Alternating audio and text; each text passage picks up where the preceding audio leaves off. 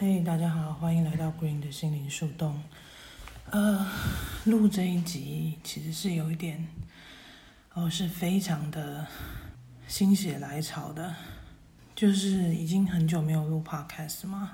那，嗯，脑中一直有些想法，但是就是提不起劲去做。然后刚刚突然就想说，哎，想来做这件事情，想聊一下。我觉得我对阿纳斯塔夏的一些看法。那我先说哈，这一这个 这都是我自己的个人的想法哈，所以呢，欢迎讨论，但是你不需要因此太生气或是介意哈。欢迎多多讨论，我相信真理会越讲越明。其实我算是个阿纳斯塔夏的粉吧，因为我，呃，他的每一集我当然都有买，而且我都看过很多遍。虽然说不见得细节都会记得，但是基本上大部分内容是记得的。那对于他的观点，他里面提出的一些想法，我大部分都是认同的。那我今天想要简短的来说一下，我对于阿纳斯塔夏感到有点奇怪的地方，然后我希望就是可以收获到一些，呃，也是有在思考这方面问题的人，然后可以写信给我，跟我讲一讲你的想法。基本上整体而言，我觉得他的世界观，他的很多想法，我都觉得是有道理的，而且是很清新脱俗的。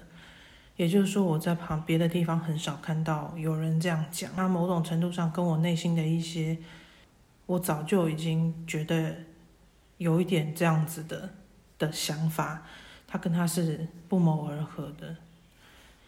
所以，但是我之前没有看到别人讲过，所以我看到的时候，我就觉得哦，好特别，呃，不是好特别，好，可能这就是真的，可能这就是我在追寻的。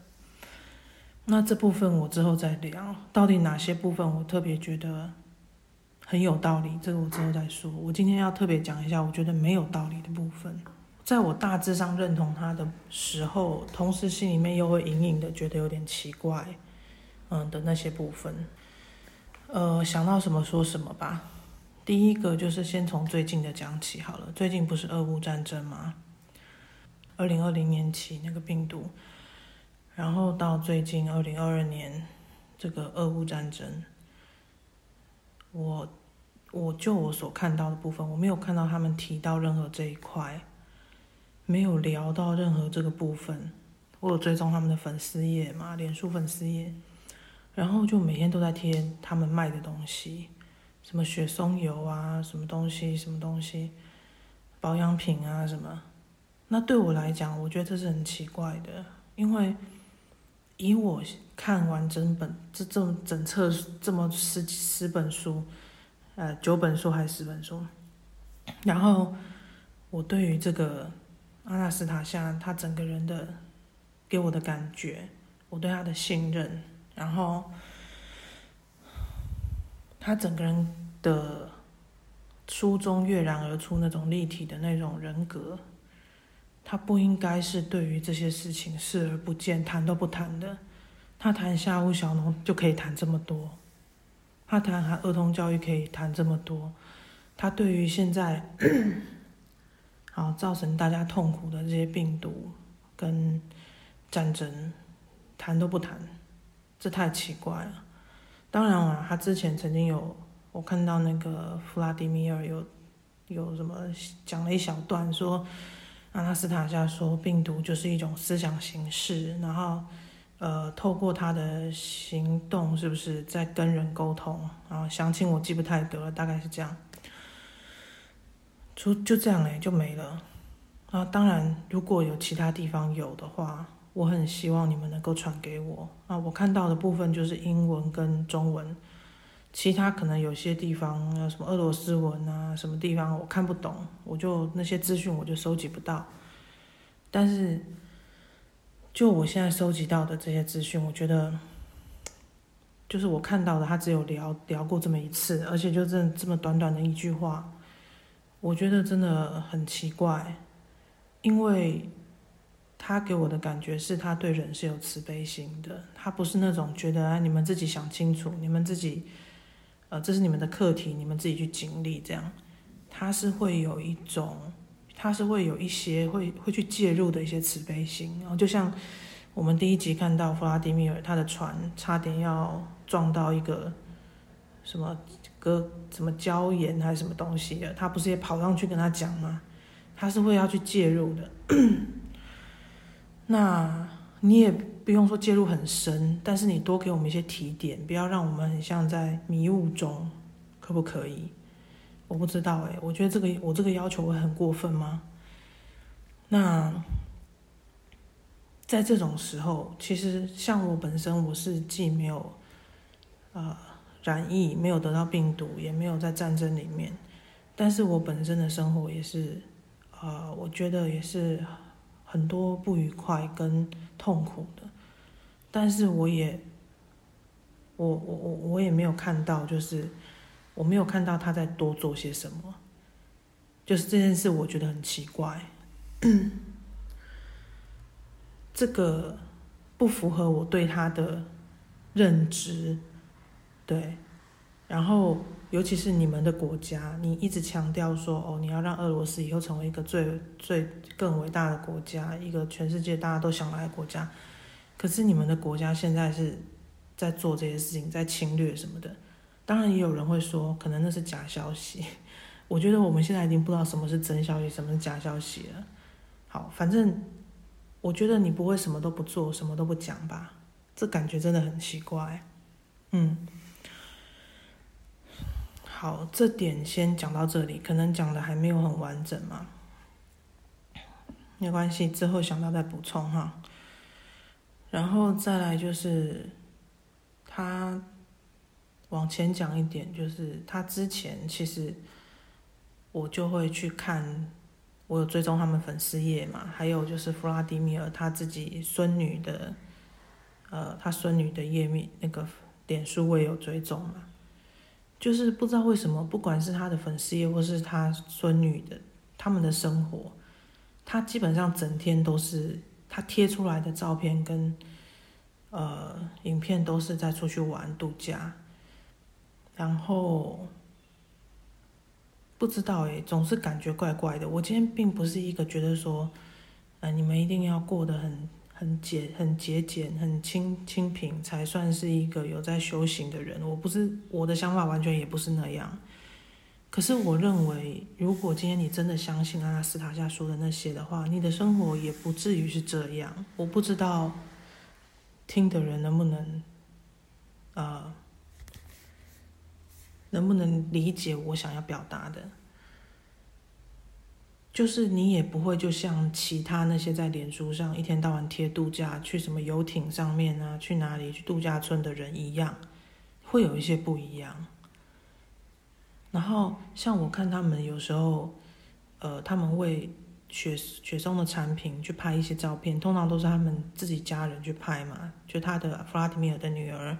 他的女婿，还有他的孙女，还有他的孙女婿之类的，然后他们拍的都是让我感觉他们对那个产品是没有感情的，然后也是在拍一个跟一般广告一样那种，就是呃用形象去吸引你来买，可是其实里面没有什么东西，就是在摆 pose。比如说他有，我记得有一张照片是他女儿坐在椅子上。然后在读那个《阿纳斯塔夏》这本书，他感觉完完全全就是一个 model 在摆姿势，他完全没有让我感觉到，呃，他因为这本书而深受感动，他被这本书里面那种，嗯，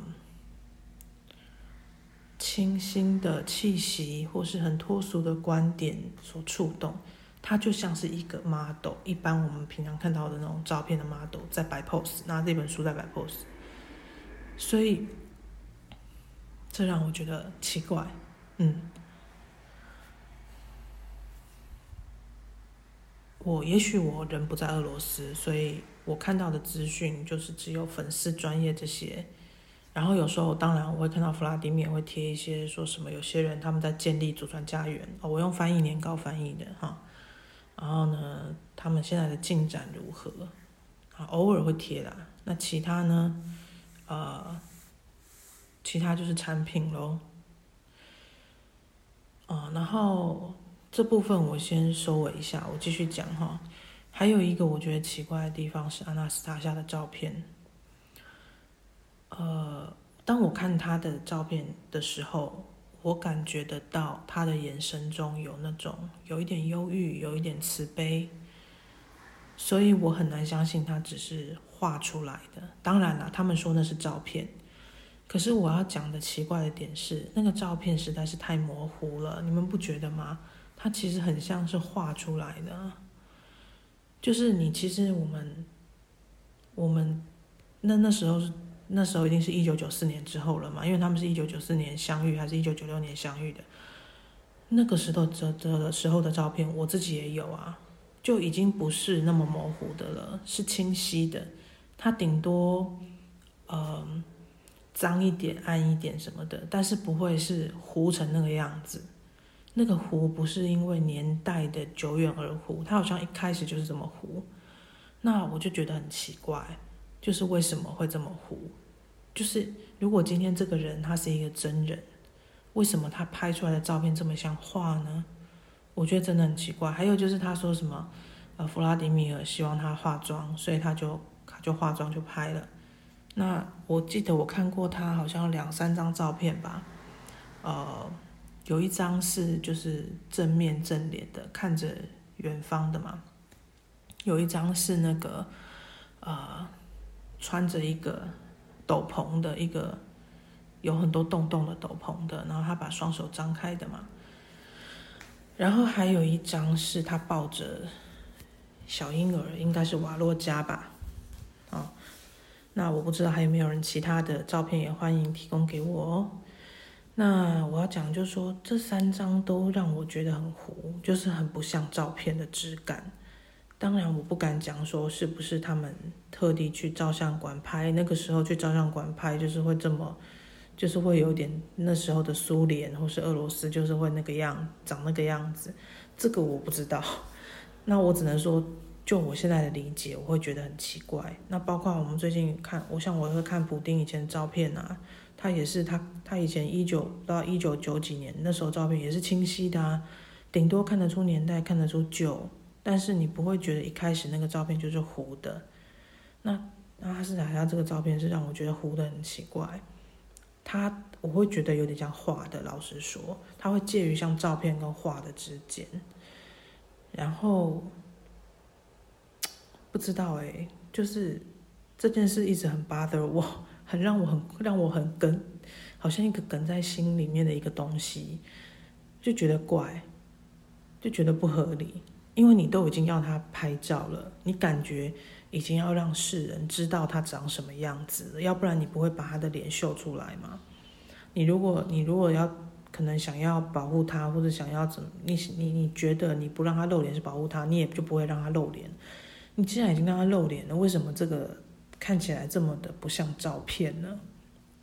然后呢，好，这这部分也是结尾一下了哈，我也不知道在讲什么了，再延伸一个，就是既然你都已经让他露脸了，你为什么不让他出来跟大家讲话呢？今天并不是说你要保护他，你因为你觉得让他露脸会让他不安全什么，你已经让他露脸了，你为什么不让他出来讲一些话？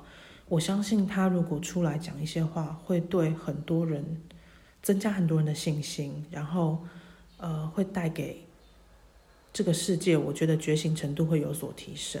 因为我们其实，我觉得我至少我现在活到现在，我所看到的大部分都是神话，我很少看到真的神迹出现在我面前，就是那种。我看到的都是人家讲很神奇的事情，我没有真的看到出现在我面前的。那如果今天阿纳斯塔夏出来讲什么了，出来讲一些话，那对我来讲就会是一种神机直接出现在我面前。我对于它里面，我会更相信他他书里面的话，我会更相信嘛。我不懂他为什么不出来，对，就是会让我怀疑他是不是真的存在。对，虽然我看那些我看他的书，我觉得他里面很多观点真的很有道理，而且就是之前没有看过有人讲过，然后他整个书也是很我自己觉得是逻辑自洽的，就是他的逻辑是通的。有些人会觉得说啊，作者怎么一开始那么，呃，怎么讲大男人啊，很坏啊什么的？可是我觉得这样才真实啊！就是一般人，尤其是那个作者，他一开始就，诶，不管在各方面吧，吃喝嫖赌之类吧，我相信可能都有一些吧。就是他本来也不是什么，好像什么什么君子还是什么之类的，所以。我觉得那样子反而让我觉得真实。然后有时候书里面提到一些很细碎的事情，我也觉得这真实，因为就是因为在记录，所以才会有这些东西。如果你一开始就在写一个神话，写一个小说，你不会去记那些，你不会去写那些很看起来好像没有没有在铺梗，也没有对后面造成什么影响的情节嘛，对不对？所以我觉得这些东西反而让我觉得是真的。可是问题是，他的周边的一些事情让我觉得很奇怪，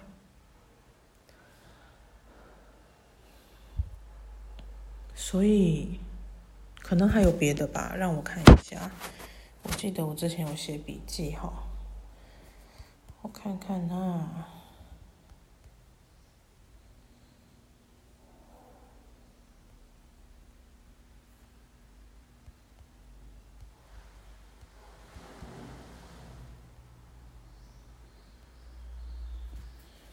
好，我看到了哈。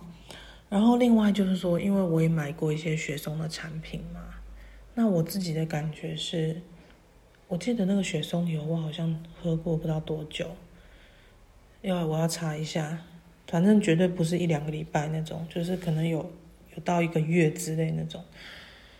然后他书里面提到什么水啊，什么对他说好话啊，什么那个我好像也有喝，然后那个花粉、蜂蜜那个我也有吃。那我觉得就是没什么，我感觉不到有什么效果啊，所以我觉得也很奇怪。就是说他的东西我用了，我没有感觉到有什么不一样的地方。那这就很奇怪啊。哦，好，然后再跳回去，因为我现在看到我笔记了，所以跳回去讲说。他里面，他那时候不是化妆吗？弗拉迪米尔给他化妆，然后叫他拍照嘛。那我觉得奇怪是说，因为他之前就说他不赞成化妆啊，他在书里面就就有讲嘛，他没有那么赞成化妆吗？他唯一一次化妆好像是他要去夜店找弗拉迪米尔嘛。那不就就我觉得很奇怪，就是你的你的你的观点觉得你不赞成化妆，可是你。又很轻易的就被说服去化妆了，而且因为这不是重点，这不重点，因为他本来就是一个呃蛮随喜的人啊。我觉得他在跟弗拉迪米尔相处的时候，他是蛮蛮顺着他的，有时候都会为他而破例嘛。但是啊，我觉得奇怪的点是说，这些照片是用来被很多是被呃类似宣传或推广，或是让人们。呃，第一次看到他的这个印象，但是你却选了一个啊，他化妆的照片，而化妆这件事其实是违背他的中心思想的。但是你用这样的东西、这样的成品去宣传他，去作为不是宣传，去作为人们第一眼看到他的第一个印象，我觉得这是奇怪的。这个。对我来讲，就是有逻辑上矛盾的问题了。就是譬如我，譬如我是一个很爱海豚的人，那但是我现在要出去演讲，我贴出来的海报上面是一张啊，我骑在海豚上面的照片，这样子的比喻我不知道恰当吗？就是说我我很爱海豚，可是我我让你们看到我的第一个影像、第一个印象跟第一个画面，是跟我的原本的中心思想是矛盾的，这个我觉得很奇怪。我自己现在当然也有一些，嗯，我属于我自己的推测啦，就是我觉得可能这个不是他的照片。这个我不知道是怎么做出来的，但是我觉得很可能不是他的照片，所以才要去用一些说什么啊他怎么被说服要化妆的这些东西去粉饰。他可能，但是为什么要这样做？我现在还不知道。我还是愿意相信他是真的，这个书讲的也是真的，对。但是我不了解为什么会这样，会有这段会有这些不合理的部分。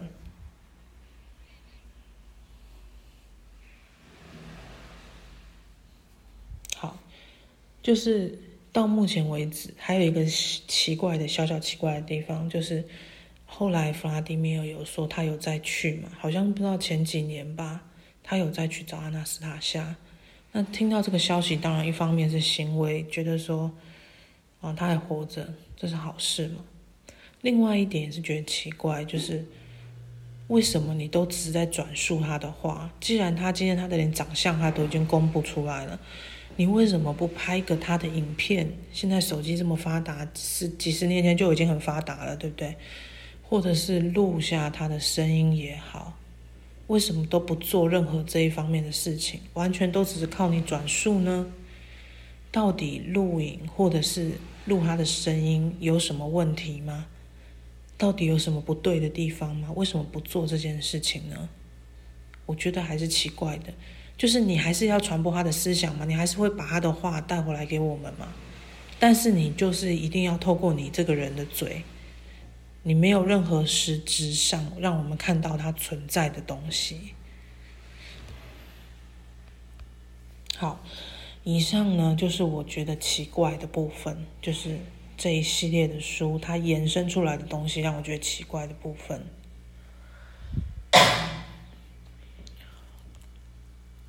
好，接下来我要提一下，就是，呃，书的本身，它里面有一些我觉得没有那么认同的地方。嗯，当然，我觉得都是小地方啊，就是它的大大方向我还是认同的，有些小地方我觉得，呃，我不太认同哈，我稍微讲一下。第一个哈，就是他有提到九一一嘛，九一一恐怖攻击。那时候他有提到说，他说如果他觉得如果以一个合理的思维来讲的话，他们应该知道去攻击美国之后会遭到报复，对不对？包括我们现在知道的，宾拉登已经死了嘛，被打死了。那为什么他们还要做这件事情？他们明明知道会遭到很严厉的报复呢？为什么他们要去做这件事？他他觉得这样不合理。可是你想想看哦，现在是我在我说的哈，你想想看，如果今天他这个逻辑成立的话，那这个世界上就不会有恐怖攻击啊，因为所有的恐怖攻击就都知道会遭到报复，不是吗？你要去打这个美国，美国一定会报复你啊，不是吗？就是，所以我觉得这个不合理啊，这个不合理。那。为什么要这样子？这个这背后可能很复杂，也不是我现在知道的。但是我只能说，他当时讲那个理由，我觉得没有那么合理。好，然后还有第二个是我在我笔记上看到，可是我忘记是哪一集写的。他说什么？作者说动物不会难产，但是其实动物的确会难产啊。哦，这个我不知道是在哪一集写的，这个我太久了，我已经忘记了啊，所以我也没有什么话可以说的。继续，啊，阿纳斯塔夏有提到说，他说，当你在一个很好的房子里面有很多家电，可是你每一天你都要去，呃，你等于是变成他的变成机器的奴隶了，是你在服务他，不是他在服务你。这点我部分是很认同的，因为我自己有感觉到，嗯。当我布置一个家，然后里面有很多东西的时候，我有时候真的有点感觉到我是在替他们服务。我整天这个东西坏，那个东西要擦，要要整理，要清洁，搞得自己很累。这样。可是我要说一下，就是动物也会坏掉啊，动物也会生病，也会死啊，对不对？除非你都不管它，它生病你也不管它，它死你也不管它，要不然的话，你还是得要做一些什么吧。对不对？有些动物生病了，你要带它去看医生，带它去干嘛的？你不可能什么都不做啊。所以，就算是用动物来取代机器，你还是不是什么事都不用做的啊。好，然后呢，再提一点，就是说，像阿纳斯塔夏会说啊，他其实他他可以有那样的，他跟他小孩，他照顾他小孩的时候那种品质跟那种心力吧。其实是有很大一部分是来自于他有帮手嘛，对不对？你看完那那那几套书之后，你应该看得出来，他就是有帮手，哦，就是动物们是他的帮手。可是我们没有啊，其实那个动物就是像我们现在人类社会的保姆一样嘛，只是说那个保姆可能是更可靠啊，而且他对这个小孩是确定有爱的嘛。那，所以我们。等于，如果我们想要达到像阿纳斯塔夏那样的，嗯，育儿品质，其实我们就是需要有保姆。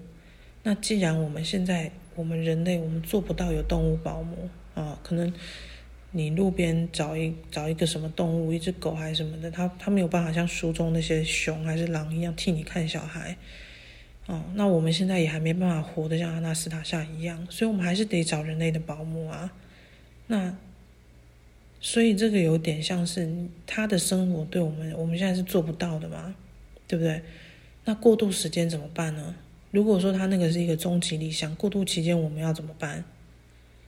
这个、这个、这个是不是应该要给我们一些呃建议或想法呢？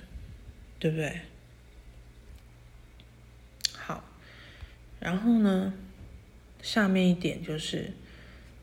他曾经有阿拉斯塔，他曾经有提过说，他说家园祖传家园是会保护你们的。啊，他说如果说有有有人来你家的果园，没有经过你同意去吃你的果子，啊，可能连果子都吃不到，他也伤害不了这个主人。可是他在后面不知道第几集，他又有提到说，有一个有一对伴侣叫拉多米尔跟柳巴米拉。他们在家园里被入侵者杀死，那对我来讲，我觉得这也是很矛盾啊。为什么？为什么？本来前面说家园会保护你，好像那个呃，别人是无法伤害你的，连你的果子都吃不了。可是后面又可以这样子长驱直入，大家杀戮，为什么可以这样呢？是不是有点矛盾呢？那这样家园也保护不了你啦？还是说家园只能够抵御一定程度的黑暗力量呢？超过某个程度，他们就没有办法了呢？太过粗暴、太过呃强硬的，太他们就不行了呢？是不是这样呢？这个我不知道哈。好，继续啊，最后一点。最后一点就是作者他其实呃阿纳斯塔夏啦，不是作者，阿纳斯塔夏还有提到说，就是这个中心思想的其中一部分，就是说每个每个人都要有自己的祖传家园嘛。那这个祖传家园最好是就是有一公顷的地。那但是我现在的感觉是哈，因为我自己本身。哎，虽然说是还没有地，也还没有建家园，但是我有在朝这个方向走嘛。那在这个过程中，我其实有发现哦，就说第一个要有自己的家园，你要有一些技能，这些技能它不是，呃，一下子就就有的，它它需要有很多方面的技能。你光是到啊乡下去。租个房子生活，你可能都需要很多技能了，更不用讲说你要自己有一块地，然后自己盖房子。对，你要，你除了要有技能之外，还有就是你要很了解自己，了解自己的需求，哦，了解自己的个性，适合不适合、优缺点等等的。哦，当然你你也要很了解这个环境，知道怎么样做比较好。那这是一个部分。另外一个部分是，我觉得不管是去住那个生态村啊，或者是建立祖传家园，自己的祖传家园，或者是更多人一起的祖传家园聚落，其实我觉得大家都在嗯很很急着要聚在一起啊。很过着很充满爱啊自然的生活之前，还是得要先面对自己的黑暗面，不然就会变成一种假。就是大家，比如说我们现在我们两个家庭要住在同一个聚落里了，啊，一开始大家都是阿纳斯塔夏的信徒嘛，都和乐融融啊，充满爱，充满自然什么。时间久了，开始有一些利害冲突了，黑暗面出来了，那时候怎么办？就是你你你你还是得要面对这些黑暗面，要去处理它，你还是要修啊，要不然光是靠那个，我觉得大部分人没办法，很容易就会散的，然后或者发生纷争的。就像就离题一下讲一下，就是像我以前其实本来是很赞成自学，在家自学，因为我也很赞同阿纳斯塔夏提到的，就是很大部分的小孩子去学校。他其实在这个过程中，他是被，他是会变笨的，他会被限缩的，好像，好像开始植入一些服从的一些概念，好像失去了自由吧，然后失去了对自己的自信、自尊。好，可是我后来发现我本来是赞成这个秩序，我后来发现有一个弊病，就是说，当人他的意识品质还没有到达一个程度的时候。呃，在家自学呢，他会变成说，小孩子你变得是很看很看父母了。这个父母如果他本身是，呃，怎么讲？要讲白一点，就是心灵品质比较好的吧。这个小孩子当然在家自学，他会过得很，他会拥有所有，他会免除掉所有去学校上学的问题。但是如果这个父母他自己本身也不太稳定，啊，他又有一些自己的问题的话，那我觉得在家自学反而是连这个小朋友他其他的机会都没有了，他完全被关在家里，跟这个跟这个跟跟父母关在一起，跟这个权等于变成一个权威，那我觉得反而更不好了，就是。而且他的生活变成只有这一个资讯来源，对不对？就是说我我我认同，就是像阿纳斯塔夏带着阿瓦罗加他们在那边生活，可是他其实其中需要有很多条件。第一个就是说，不管是阿纳斯塔夏或是他的祖父、曾祖父，他们都是心灵品质很高的人，那个智慧也是很高的人。再来就是说，他有保姆嘛，他有熊保姆、狼保姆嘛。就是这种种的配合，所以这个小孩在这边是很好的，当然绝对是比他去学校好。问题是，当我们没有这样，不见得现在就有这样条件的时候，是不是也是这样子？这个我就不敢确定了，这要打一个问号。好，就是回来讲，就是说，所以我认为。不管要建立自己的家园，或是要去跟人家在一起住，去住什么生态村，去住什么聚落，还是要先把自己修好，要不然就会变成没有脚踏实地的那种，很飘的那种。大家都嘴巴上都在讲一些光与爱，可是实际上遇到一些事情，马上就散了，一点都经不起考验。对我想要讲的就是这样，就是我觉得这是非常重要的。因为就看到就已经看到很多了，就是那种，呃，感觉就是离地了，可是上面又没有东西，看到很多这样的状况，对，好啦，那今天差不多讲到这里了，啊，我很希望有人听了有一些感想可以发给我，啊，希望就是你们可以啊，大家理性讨论吧，好不好？就这样了，拜拜。